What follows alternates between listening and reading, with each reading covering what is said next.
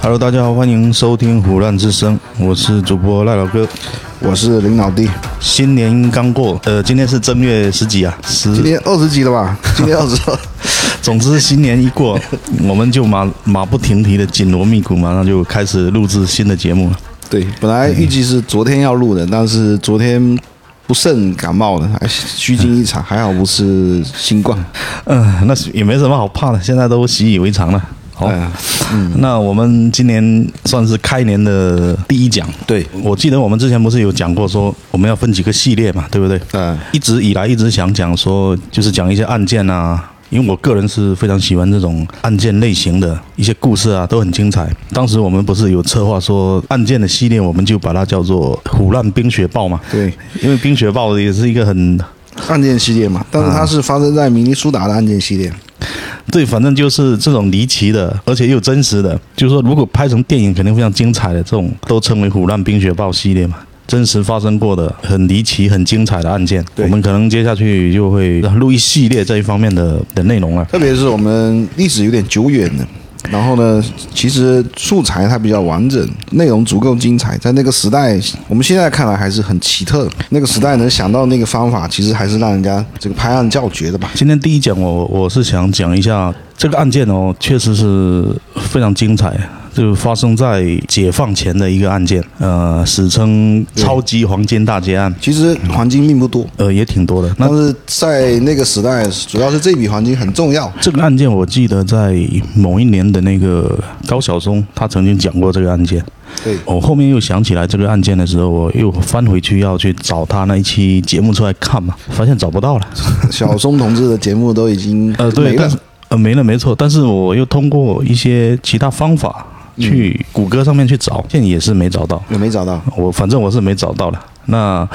只能说通过一些回忆，然后再去查找一些其他人讲的，其因为很多人讲过这个案件啊，就是在我们在讲之前，就有很多人讲过这个案件对。那综合他们的各种，包括一些网上啊、一些素材啊，我我们今天来把它大概复盘一下。对，这个案子好像也是新中国的十大奇案是吧？还是不是十大奇案嘛，它是新中国建国前的五大悬案之一了。啊五大学啊五大学嗯、就是说新中国建国之前有发生了五起，就是一直没有破的案件的，一直等到解放之后，对建国之后才破的，那就有五个悬案，那这是其中应该也是最知名的一个案件了。应该是这个是比较为大众所知的，因对为对嗯之前小松说过这个事情。高老哥讲过了，对，还有我看那个什么 B 站啊，什么七七八八，也有很多那种那种博主，对我就们视频博主也讲过。我们接下去看一下，把五大学案都给剖析剖析。 那这样今天反正先先讲第一个吧，哦，对，好，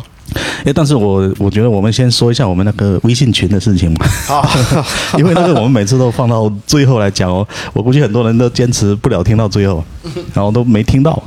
我我们改一改一下，把它放到第一呃，把它放到前面来介绍。好，就是如果有听众想加入我们的微信群，跟我们一起讨论，那可以添加我们客服的微信二九幺五零幺幺四，那客服会把你拉到群里面，二九幺五零幺幺四。呃，行吧，那我们开始吧。那现在就开始来讲一下这个黄金大劫案。对，嗯，一九三一年的年底啊，大概是十一月份啊。嗯那当时呢，就是我党在这个上海嘛，有一个党中央嘛，就相当于党中当央时的在上党中央在在上海。对，那党中央在上海，他们是负责开展这些一些地下工作啊等等啊。好，嗯，因为当时上海还是处于这个国民党的白色恐怖统治之下嘛。不是当时的思维还没有从城市包围农村转向为农村包围城市这个思路，所以中央它肯定在大城市嘛。对，还没到那个阶段，因为对其实一九三一年离这个一九四九年还有十八年呢、嗯，哦，在当时那种环境下来看，可能感觉这个革命的任务还是非常艰巨的，对遥遥无期的一种感觉的，就还不是知要道从哦城市开始。对，那上海当时是作为反正是全国最大的一个城市，好、最重要的这种经济中心，嗯，那肯定也是我党开展这种革命活动的最核最心嗯区重要的一一个城市嘛。因为当时在上海的党中央嘛，发生了一系列的这种变故嘛，呃，主要是这样，是那个嗯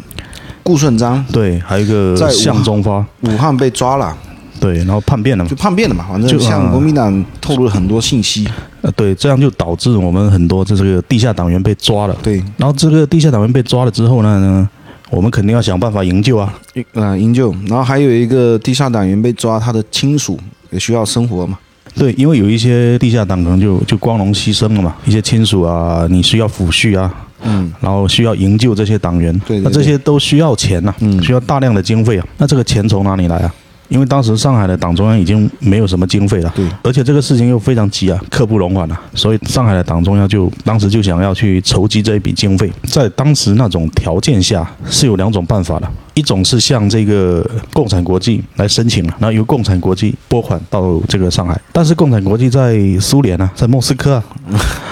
那如果你说通过银行来汇款，肯定不现实嘛。因为银行当时还是掌握在国民党的手中嘛，就是渠道比较显性嘛，就对比较比较容易被发现。然呃后你去银行一取款，人家问：“哎，你你干嘛的？有没有一笔莫斯科汇过来的 钱？”那那马上就就暴露了。对对对，那如果说从莫斯科送现金过来，派人直接从莫斯科送过来，也不现实啊，就是路途非常遥远嘛。嗯，哦，从你想一下，从莫斯科要到上海，以当时的交通条件，虽然说已经有飞机有火车了，但也是不现实。不现实，而且路上变数很大，就不安全嘛。对，那后面呢，就采取了第二种方式啊，像当时在苏区的苏区对啊瑞金，江西瑞金的苏区瑞的瑞，金是核心区，嗯首都嘛，苏区的这个首府。呃，就是像当时在瑞金的苏区党中央求援吧，对，然后那瑞金这边的党中央也是非常支持嘛，积极响应也是啊，很很重视，非常支持。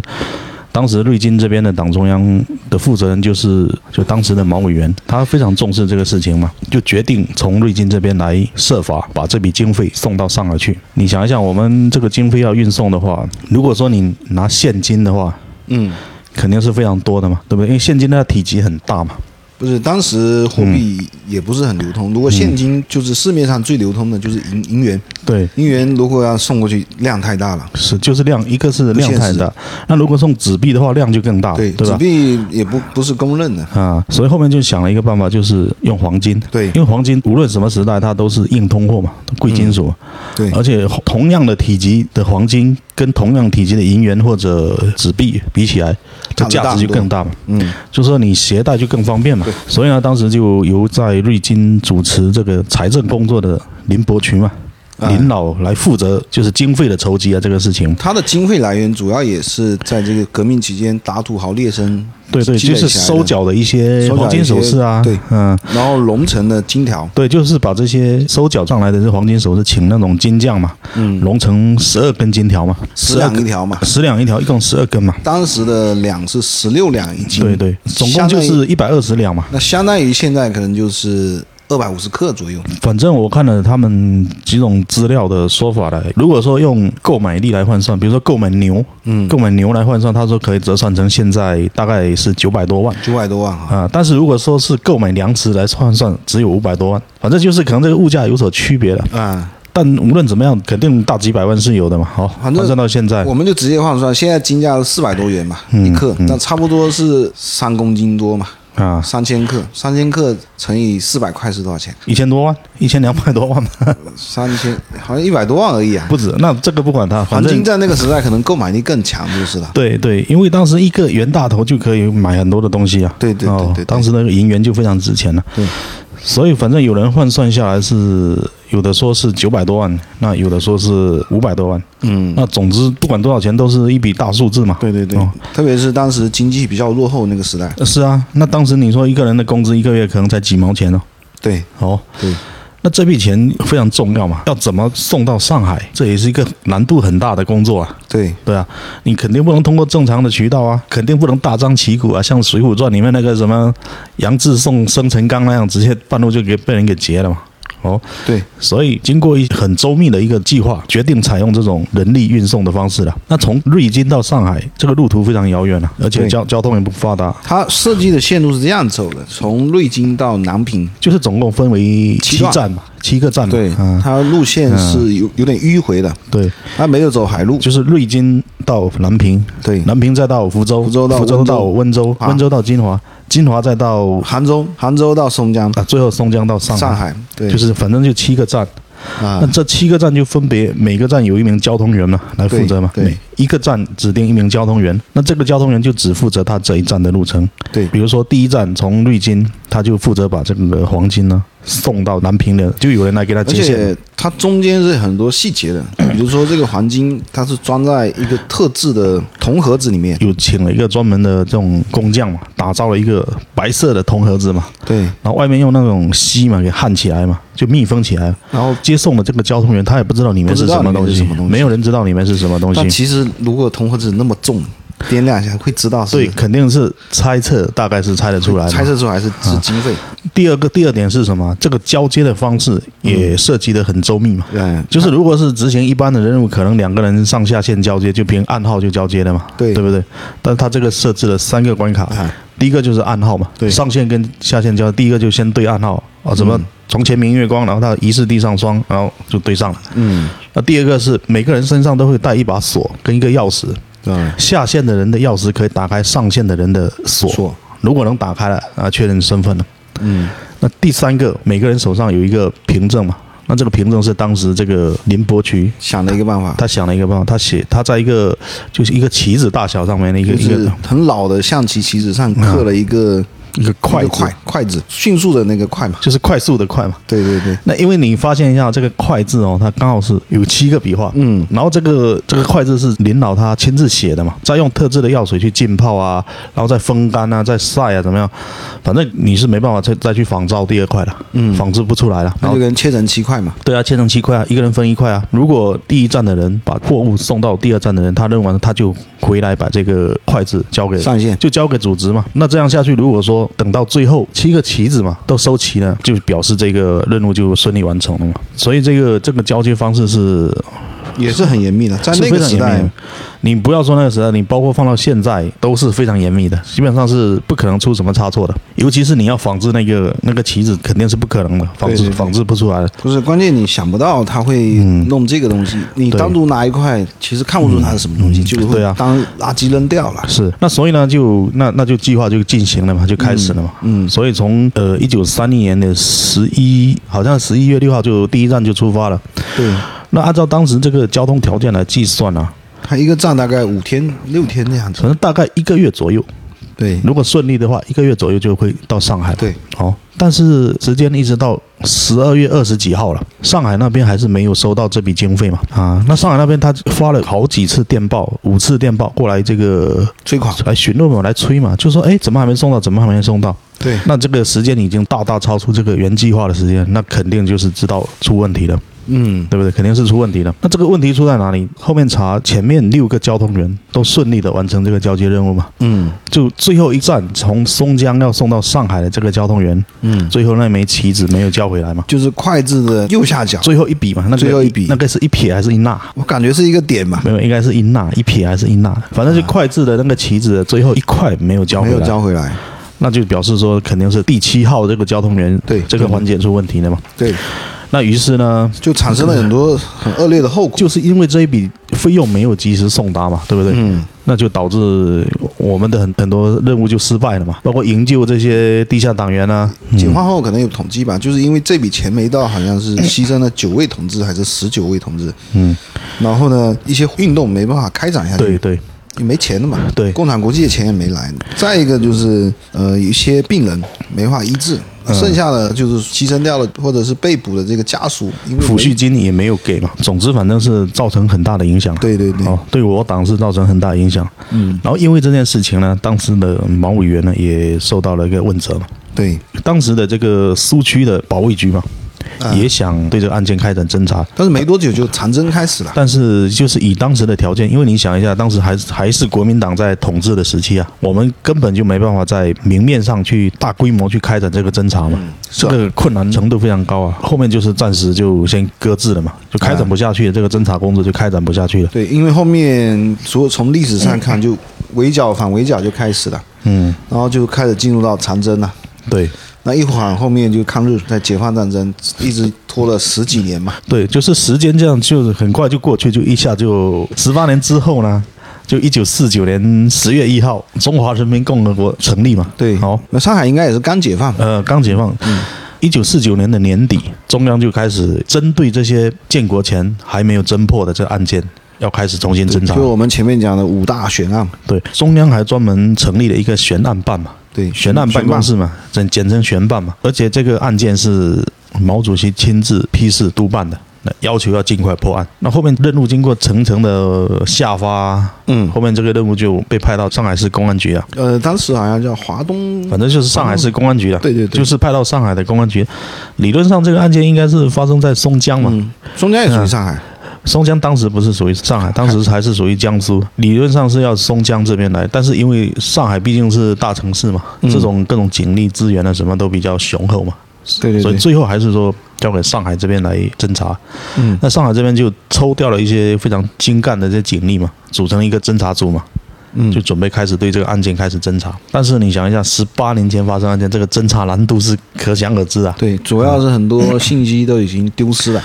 关键是甚至很多人都死了，关键是这个案件留下来的资料非常少，卷宗非常少。当时这个侦查员根去本就没有卷宗。其实侦查，员他说：“哎，那卷宗拿过来看一下。”结果拿过拿出来看，只有两页纸，嗯两页纸上面反正就把整个情况大致描述了一下，嗯，哦，把整个过程写了一下就没有了。但是上面盖了很多部门的章，足以说明这个案件的重要很重要程度。对，那这个侦查员一开始也是脑袋嗡嗡响， 不知道怎么没头绪，无从下手啊，对吧？嗯，后面经过整理啊，对这个一些梳理啊、整理啊，首先想到的是只能先找当时案件的第一的负责人，就是林伯渠林老，嗯因为这个拨款实际上是由他具体在组织嘛。嗯，当时这个林老好像已经是中央办公厅的书记还对，是反正也很大了，很大，而且每天日理万机啊，非常忙啊。但是忙也没办法，肯定也也是要去啊。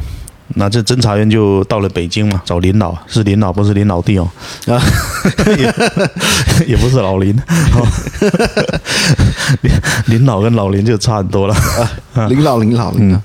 那就找到林老，哎，林老虽然日理万机，但是一听说是这个案件也非常重视嘛。我那肯定印象很深刻，肯定领导他肯定，他说这个案件他会印象非常深刻，他知道这个事情啊，嗯，那个棋子啊都是他刻的，对嗯对吧？有一个没回来，他记得很挺清楚，首先就是肯定要询问这七个交通员分别是谁嘛，对不对？问领导嘛，但是领导他也不知道，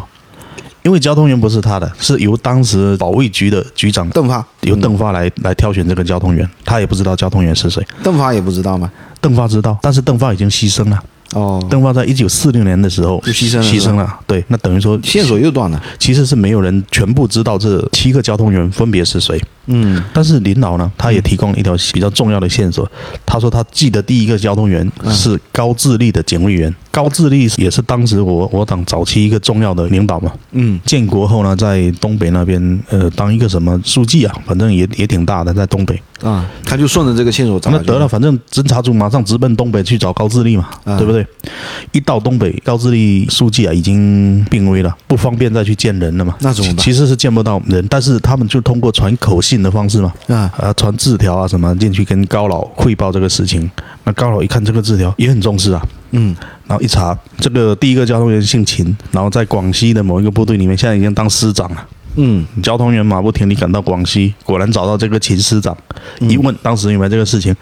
那肯定有啊，每个人都熟悉啊，都印象深刻、啊。他是秦师长啊，他就说、啊、他他当时反正他很顺利嘛，嗯，他就从这个瑞金出发到南平，对，那就交给，反正就按照我们刚刚讲的三三种方式，对暗号、开锁，还有对棋棋子对棋子，对，啊，顺顺利完成交接啊，交给第二站的。那第二站那个人呃刚好他也有点印象，呃也回忆起嗯来，他也提供一些线索，然后根据他提供的线索又去摸排，又找到第二个交通员，第二个交通员当时已经在我在我们福建当一个县委书记，啊哦，又去找这个县委书记，但县委书记他也也提供了一些线索，又找到第三个，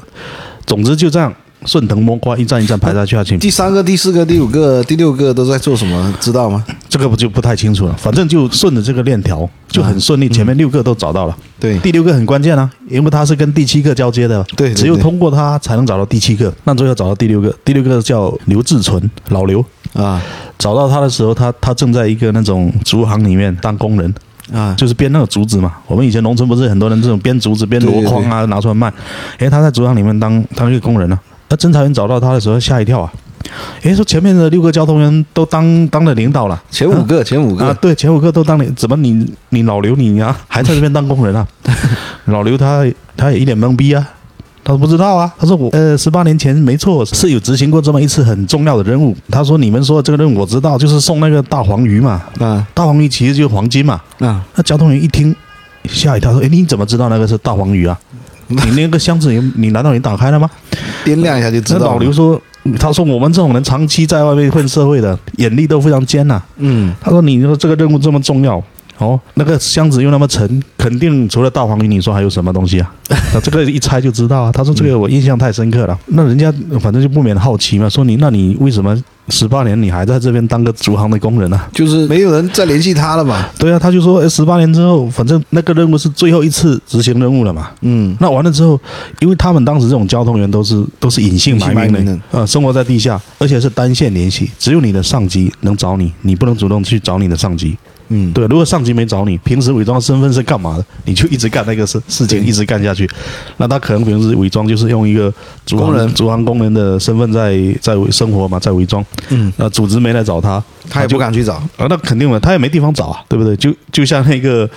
你看那个《无间道》嘛，对那个梁朝伟他的上线是那个黄秋生啊啊，黄秋生如果不来找他，黄秋生后面死了，那就没人知道他的消消息了，对，对啊，理论上是这样嘛，哦，嗯，所以这个老刘可能我估计是他的上上线上牺线牲的了领导可能也是牺牲了。嗯那就后面就没有人找到他，所以等这个侦查员找到他的时候，他说当时是有这么个任务没错，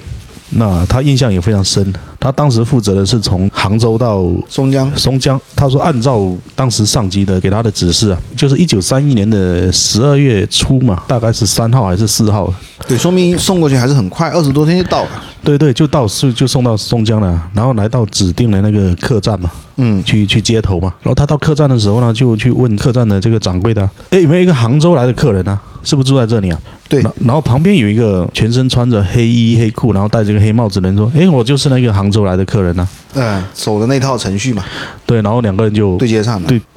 两个人就是按刚才讲的这个，先对暗号哦。然后对棋子，然后开锁对对棋棋子子，嗯那没问题了。那这个老刘呢，就把他的手上这一箱大黄鱼就交给第七号，我们说第七叫号嗯七号交通员，我们叫老七吧，哦，就交给这个老七啊。老七姓梁嘛，后面经查，对，那但是现在还不知道他叫什么，就是在侦查过程中还不知道，就是他们交接的时候，他肯定不知道他不知叫道，什因么为，对交吧？接的时候没对姓名。呃，对啊，就是不能多说其他的话嘛，对不对？嗯那交接完，这个老刘就说，啊反正按程序就把这个这个货给交出去了，嗯那他就回来复命了。对，那得了，反正就是出在老七身上嘛，对对不对？因为老七把这个黄金一拿就。等于说人间蒸发了，找不到人了嘛，啊，找不到人了，那那就开始查了。嗯六号侦查员这个老刘回忆这个事情的时候，他有提供了一个线索嘛，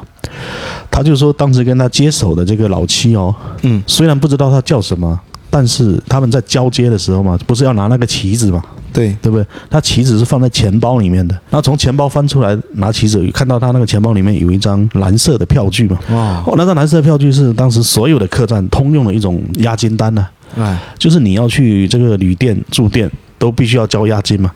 那旅店就要给你开这个押金单，当时的押金单就是这种通用的蓝色票据，那就证明这个老七当时肯定是有住宿的嘛，有住旅店的嘛。那那就开始查咯，查当时一九三一年十二月初，十二月三号、四号、五号，反正前后几天在松江入住的有哪些人？因为当时整个松江旅馆也就两三家，很好查嘛。把所有当时开旅馆的这些老板全部叫过来，把档案啊、记录啊、账本全翻出来。呃那结果查下去，没有符合特征的人呢、啊哦，然后又动员了当时松江的这些群众说：“你们赶紧回忆啊！一九三一年十二月初，你们有没有什么亲戚朋友啊过来你们这边投诉什么之类的？”那么久了，肯定想不起来了。嗯但是也有很多人回忆啊，因为你想一想，那在那个年代哦，有什么陌生人呢来，大家都印象深刻啊。嗯哦，基本上就同一个地方，大家都很熟了。你有什么陌生人来，肯定会多少有一些印象，但是排查了一番也是没有符合特征的人员嘛。嗯那等于说这个线索就又断断了了，线索断了，那这个侦查员就很沮丧嘛。实际上这个案件能进展到到现在，其实也已经很牛逼了，嗯，对不对？你想一下，从一号交通员一直查查查到六号反正，也再到七号，也可以说明这个钱有打出来，确实不是这个这对个，，按当时这个条件能侦查到这个程度，也算很厉害了。嗯，但是没有后续的线索了，所以这个侦查组呢也有有点沮丧了，没有别的办法，不然就先先回去复命了，看怎么样再说了。嗯，先先回去复命了。那就在准备从东江回去复命的时候嘛，哦，比如说啊，准备明天要走了，哎那今天晚上的时候呢，其中有一个侦查员他说，诶，我有个老乡啊，刚好在松江这边哦，某一个可能也是类似部队这种单位里面在当参谋长。也是当军队领导。对对，当参谋长，他说我呢过去跟他叙叙旧，拜访一下他，跟他叙叙旧，然后就过去找那个参谋长。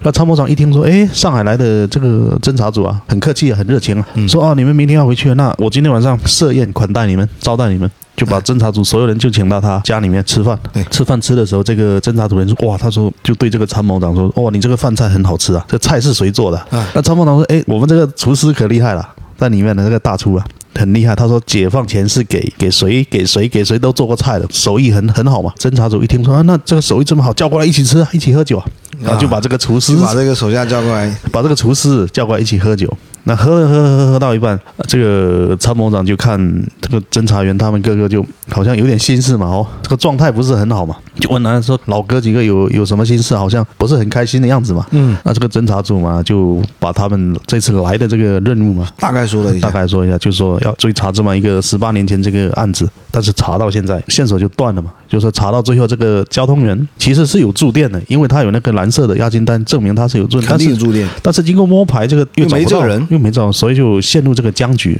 结果这个厨师啊，就提供了一个非常重要的线索，可以说是转折点，这个案件的转折点。对他说当时整个松江就是有两三家客栈是没错了。但是松江当时有一个保卫团呢、对保卫团它内部有一个有一个招招待待所所，这个招待所 是招待这些内部的啦，比如说军队或者什么呃政府部门的官员来这边开会，内部招待的。嗯，但是因为可能有时候会议没那么多啊，他平就时有对很外营业，对，很多时候都空的嘛，嗯，空的他就反正拿出来经营嘛，赚点钱嘛介。绍信他就可以驻。对，但是就是要开介绍信哦，不然随便人做不了了。那个侦查员听到这个线索就大喜过望，啊他说：“没想到还有这么一个东西啊！”对，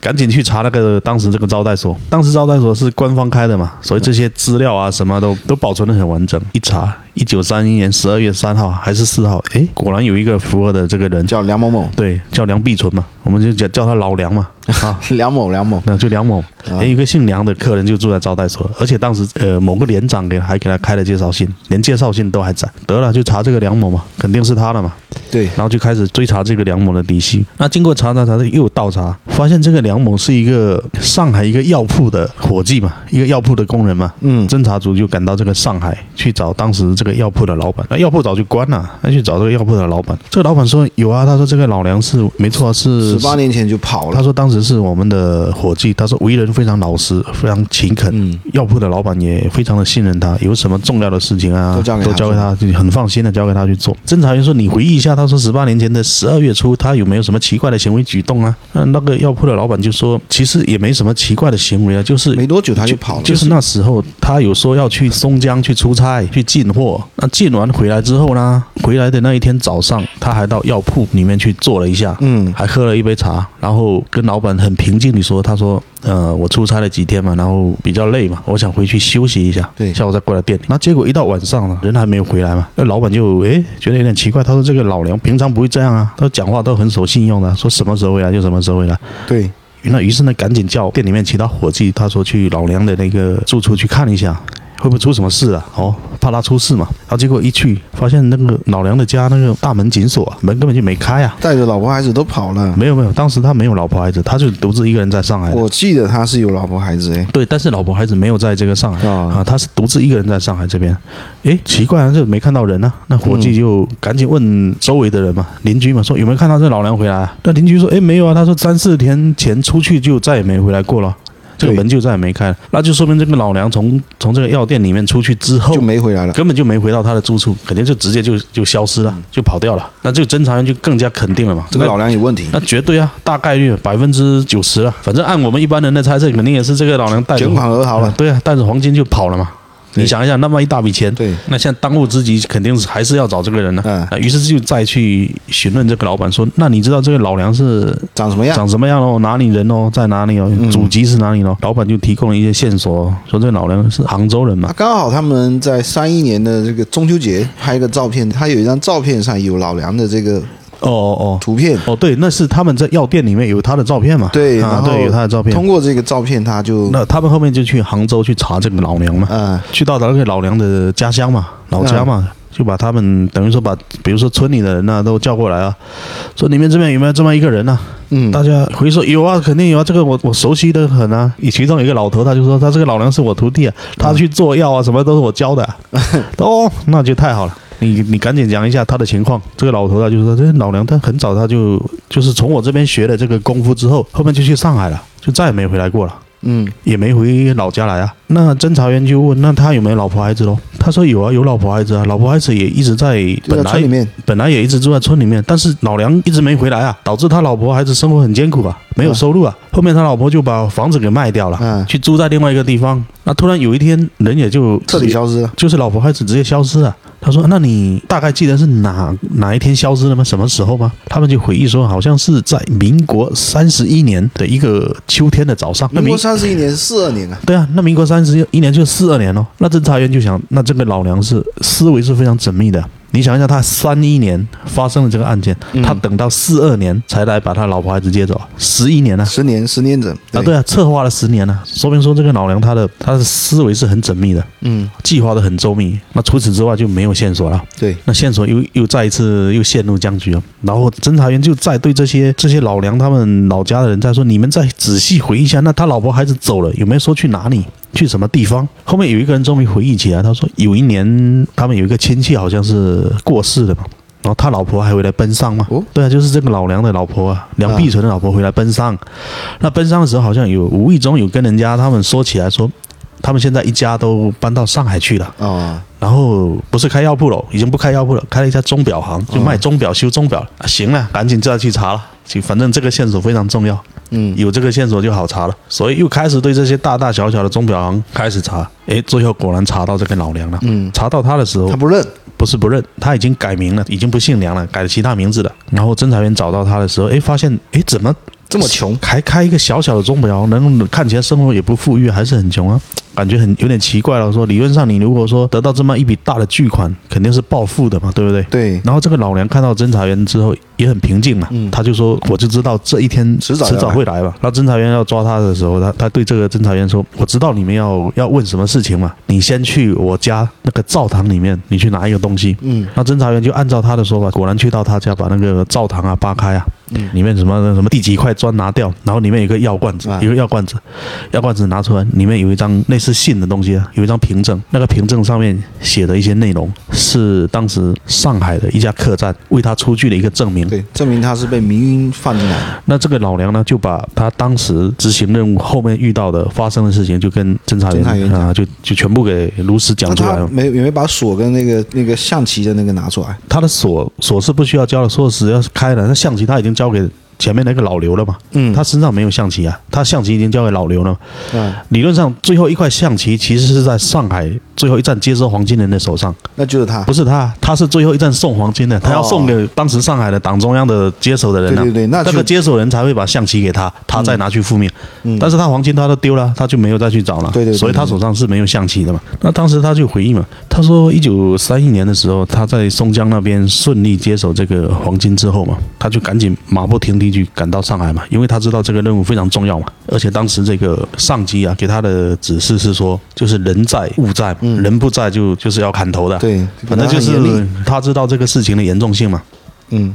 所以他他就是一刻都不敢怠慢啊，而且路上都非常小心啊，不敢走陆路嘛，他专门走水路嘛，嗯走水路到这个上海上海曹家渡码头，他下船之后呢，就提着这个黄金往上走，刚好就上了一个黄包车吧，碰到一个这种一个小伙子拉着一个黄包车过来嘛，哎，问他要不要坐黄包车，他心想到这边看起来感觉蛮安全的啦，应该没事嘛，那就坐一下黄包车嘛，不然走路也挺累的，对然后就坐了黄包车，黄包车拉拉拉到一个桥上。要上坡的时候，这个车夫有点拉不动啊，刚好旁边有蹲着两个那种小混混的样子嘛就，来帮忙推就，就来帮忙推这个黄包车嘛。这个现象在当时是很正常的现象，因为很多那种好吃懒做的人呢，就找不到工作的人，他就专门在那边替人家推黄包车，对呃拿点小费啊什么，赚点外快，所以他就也觉得没什么奇怪啊。啊，结果就来了两个小混混嘛，在后面跟帮他推黄他包就车晕。晕过去了，刚一推，马上一条湿毛巾就捂到他脸上了，他整个人就晕过去了，蒙汗药嘛。对，人就运过去了。然后之后醒来的时候，发现他躺在上海的一家客栈里面了。一看这个那个东西箱都子没了箱子已经不在了嘛，他知道大事不妙，这下完蛋了。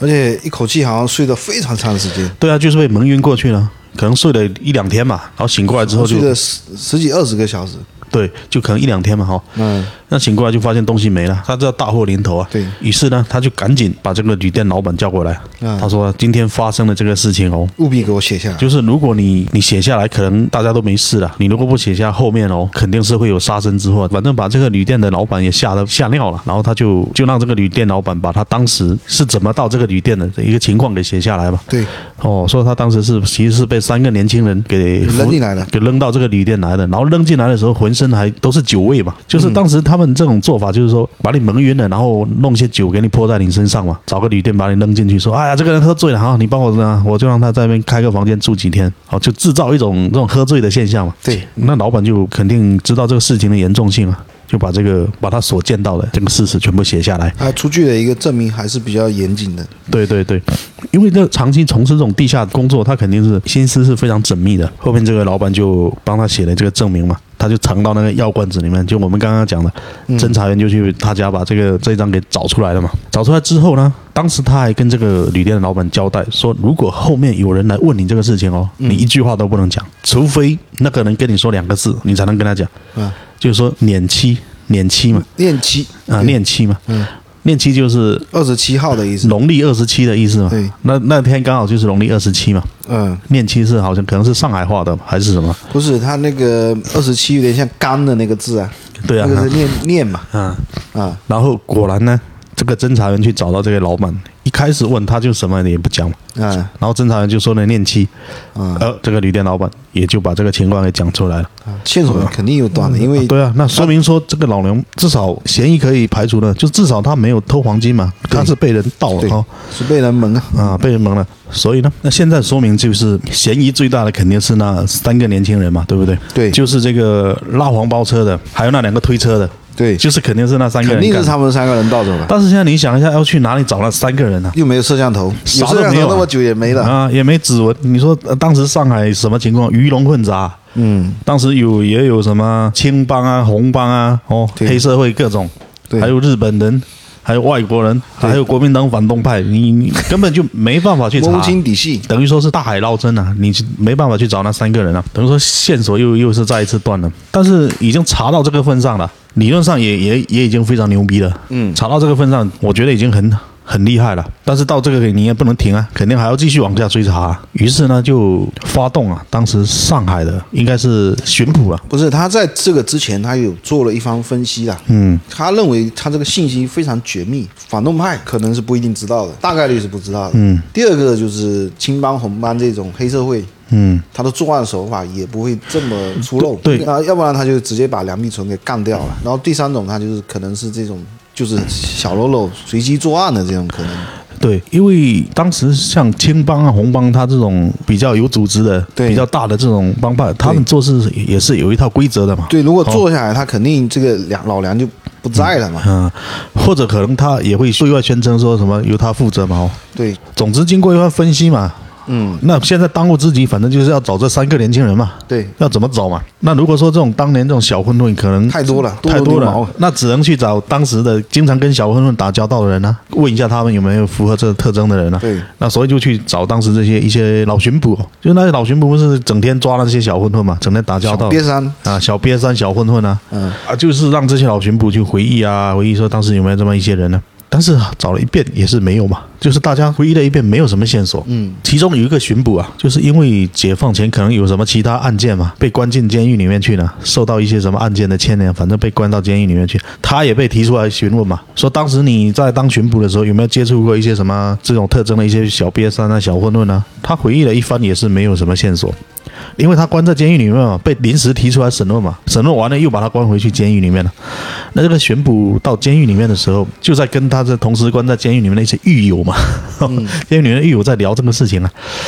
他说：“现在外面发生一件很牛逼的案子啊，把我叫过去问了、丢了一百二十两黄金啊，不得了啊！对，就是在里面吹牛逼嘛。总的来说就这样子，说者无心，听者有意啊。这有一个人听到这个消息之后，有一天就悄悄来找这个老巡捕，他说：“如果我能提供那个案件的线索，是我不是能可以减免刑期？对啊，我能不能啊减刑啊？”他说：“哦，那太能了。”对吧？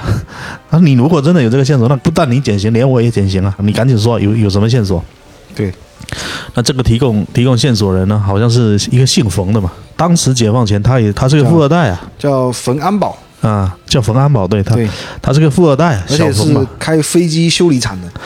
我们就简称他叫小冯嘛。哎然后家里面非常有钱，他说他家里当时有一辆黄包车，买过来新新的，呃，弄没几天，后面又家里面又买一一台这个小轿车，就把黄黄包车给扔到那边也没用了。然后这个小冯他说他有一个表哥，嗯，大他十岁，家里面比较穷，平时也是游手好闲的，整天就跑去他家蹭吃蹭喝。然后有一天呢，这个表哥就跟这个小冯说：“不然你把你这个黄包车借我吧，反正你也没什么用，嗯，我我拉出去拉点活啊，还能赚点钱。”也省得整天来来你这边蹭吃蹭喝嘛。那小冯就说：“啊，行啊，行啊，反正没用啊，就借你吧。”然后这个小冯还说，他们一共有三个人，就是除了这个他表哥之外，还有两个跟他表哥玩的很好的。对，那三个人特征一下就符合了嘛。嗯然后侦查员又问这个小冯说，他表哥叫什么名字？他表哥叫小吉嘛。然后这个侦查员问小冯嘛，说你当年你这个黄包车的车牌号是多少？他就说出来嘛。嗯，然后刚好跟刚刚我们前面说那个旅客旅店的老板，他他对一上了，他依稀记得这个黄包车的车牌号，但是他记得不是很准确，差了一个数字，那基本上是对上了嘛，哦。对，那说明这个小冯的表哥小吉嫌疑很大。然后另外他另外两个朋友，好像一个叫小谷，还是一个叫什么？小克好，一个小克，一个小谷，对，总共三个人，小吉、小克、小谷啊，得了，反正就这三个人嘛，吉古克，对，啊，吉谷克嘛。然后这个小冯就说啊，说表哥小吉啊，就是找他借黄包车出去之后，有没几天呢、啊有一就天发了的样子，就把黄包车给还回来了，嗯然后就再也没来过他家了。然后后面听说发财了，在哪里开了好几家店铺，反正发财了。然后另外那个什么小吉、小克好像也都发财了。对，那侦查员一一想，那那绝对没跑了，肯定是这几个嘛，确定是谁了就好抓人了嘛，对不对？，对，没错。他那的号码还记得很清晰嘛，反正是当啊时，就车牌号嘛，就黄包车的车牌号嘛，就刚刚我们讲的，就是旅店老板记得那个车牌号跟真实的号码就差了一个对一个数字嘛，他们马上就把这个刘阿古，不是刘阿古就小那个吉嘛，小吉跟嗯，还有一个小谷嘛，还小有一个古他的全名叫刘阿古，啊，对，反正就是把他两个人都抓到了嘛。对然后那个小克后面就是说，呃，还参加抗日了，就牺牲了就死掉了，啊，还死掉了。对，但是有找到他母亲，他母亲有拿出两根金条两来根金，条还有两根，他说是当时这个小克给他的呃临临死之前交给他的。对啊，抗日牺牲了，对，然后后面这这个小吉跟这个小谷啊，也确实是发财了嘛，啊还还从他家里面也搜出了一些还没来得及花掉的一个说明当时那个太多了，有一些他已经又重新给它融掉，打造成一些首饰了，黄金首饰了。对啊，已经不是金条啊。总之最后就是，其实就是是三个小混混随机作案了。对啊，恰巧碰上了这个，嗯对这厉害这个老梁嘛，嗯。老七这个交通员嘛，对，那最后这个几个交这个交通员呢，他就是被关了一阵子就放出来了。首先是我们说一下，就是刚刚讲那个老巡捕嘛，还有这个小冯嘛。嗯对这检举有功嘛，就很快就就放出来了就减刑嘛，就释放了嘛，对提前释放了嘛。然后这个老梁呢，他是因为老梁当时他也有给他判了一个一个什么罪啊，好像类似什么玩忽职守之类那种罪对，名啊然。后不多久就放出来的。其一实开始好像是要判他关几年，但是后面就是说念在他，其实他本身主观上没有什么过错嘛，而且他又很忠心嘛。对，然后他还又有一又个主就动配是合嘛。嗯当时他被抓的时候，组织上也是说要给他优待，对就也没有太追究他这个责任了。那总之他后面也是无罪释放的嘛。对哦，，然后小克就庄克他就是牺牲了嘛，就抗日的时嗯康候鲁。泽死了，也也就没办法再对追究他了好像嘛是。加入了哪个组织的，就是挺厉害的，也是一个也也是一对个嗯也是间一个谍抗日织组的织。嘛哈。那吉阿古，对，哎，是刘阿古还是？反正就一个小吉一个小谷嘛，呃，反这正两两个就是枪毙毙，了， 枪毙掉了。 抢毛主席的东西啊。那不是闹着玩的，对啊，毛主席的东西你都敢抢，啊还不枪 毙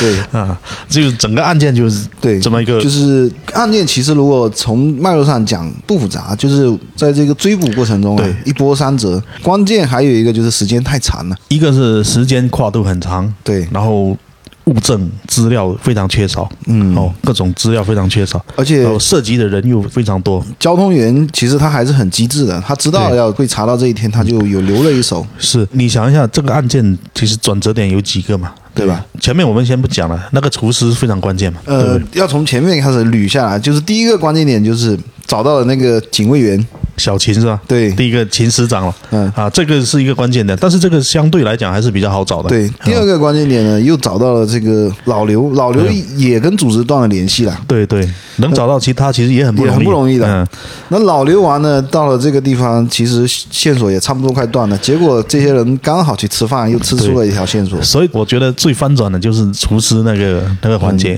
他的嗯那线索是最关这个键也的。嗯是其中之一啊。那后头呢？你看，嗯到了上海其实也断了。怎么就去这个村里面调查的时候，刚好这个老婆又回家探亲了一 下。你不回家探亲，这线索就没了。是是是，回家奔丧不是回家、啊，回家奔山，那不是回家奔丧，他刚好又跟人家闲聊，说说了一他在嘴啊在上海在开钟表店，这个就算了。嗯你看这边已经有四个不可能的变成对啊可能的，那嗯还有一个，你看找到这个老梁的话，嗯后面又就是最关键的就是这个巡捕去吹牛逼，又吹出了一条，呃，对，如果他不去吹牛逼，也也就根本就没了这也个事就情没了啊。，对，所以这个都是各种巧合，一波三折啊，各种巧合全部堆积在一起。才能形成最后这个这个案嗯子能破。悬案它肯定是每一个环节如果没过，那肯定就是破不出来了。他这种都是单点联系的，对，一点堆一点。因为本身地下党的这个工作它就非常的秘密，是啊，然后他们当时还有一条判断，其实也是对的。你像这个国民党的一些特务的活动，嗯，跟这个活动，那老梁肯定是必然不存在的了。对啊，那他这样子才会判断出来是小混混随机作案的这种，就是没有灭口掉嘛，对吧？对没有把人给灭口掉嘛，对对对就是通通过这种做法、这种手段来来分析，嗯不然也是大海捞针啊，根本就呃就是捞不到嗯啊。已已经是大海捞针了，只能判断出来这笔钱确实有送啊，嗯洗脱了这个中央苏区不作为的这个，嗯只送是肯定有送，能说中间遇到了什么波折，大嗯家不知道。对，总之这个啊还是蛮蛮精彩蛮的。精彩，我们回头再看一看，把另外几个悬案也给说一说嗯对。，其实除了这种悬案之外哦，嗯有很多像我以前经常看《今日说法》哦，啊，也有很多很有意思的，我们反正后面都可以可以可列以入说一这说个。冰雪豹系列里面去。 对，土浪冰 雪豹。我那冰雪吧，嗯行啊，那我们这一期呢，主要还是赖老哥把这这个过程讲了一下。反正有兴趣也可以自己再去找一找来对看一看我啊们。有兴趣，我们下一期再讲一个什么悬案。嗯，啊可能我们在讲过程中有有一些信息是是缺失的，还是对，因为我们嗯资料梳理完以后，没有 没整成文稿， 讲的时候是嗯裸聊，没有？其实我是有整文稿的，但是我打印了，但忘记带过来了。哇，啊 那得工作失误。嗯，没有，但基本上要点都都是有有涵盖到了，嗯对对对整个脉络还是应该是有讲清楚的。嗯，嗯，而且我们今天也算是第一次讲这种案件，也是比较没经验，我们之前没讲过这个吗？之前没讲过， 啊，讲过我怎么还会我再怎么感觉好像讲过似的？ 没没有没有讲过，可能是我们私底下有稍微提过，好好好但是这么完整的讲下来是没有的。好好好，那行，行吧，那我那们这一期就先聊到这边喽。好，祝大家新年怎么样？ 嗯，给大家拜个晚年了。那有点太晚了。 那祝大家龙年大吉啊！今天是龙年 吗？我们明年嘛，预祝 嘛，这不拜个早年。兔年吗？呃，行吧，嗯、感谢收听这一期《虎浪冰雪暴》，我们下期再见，嗯，拜拜拜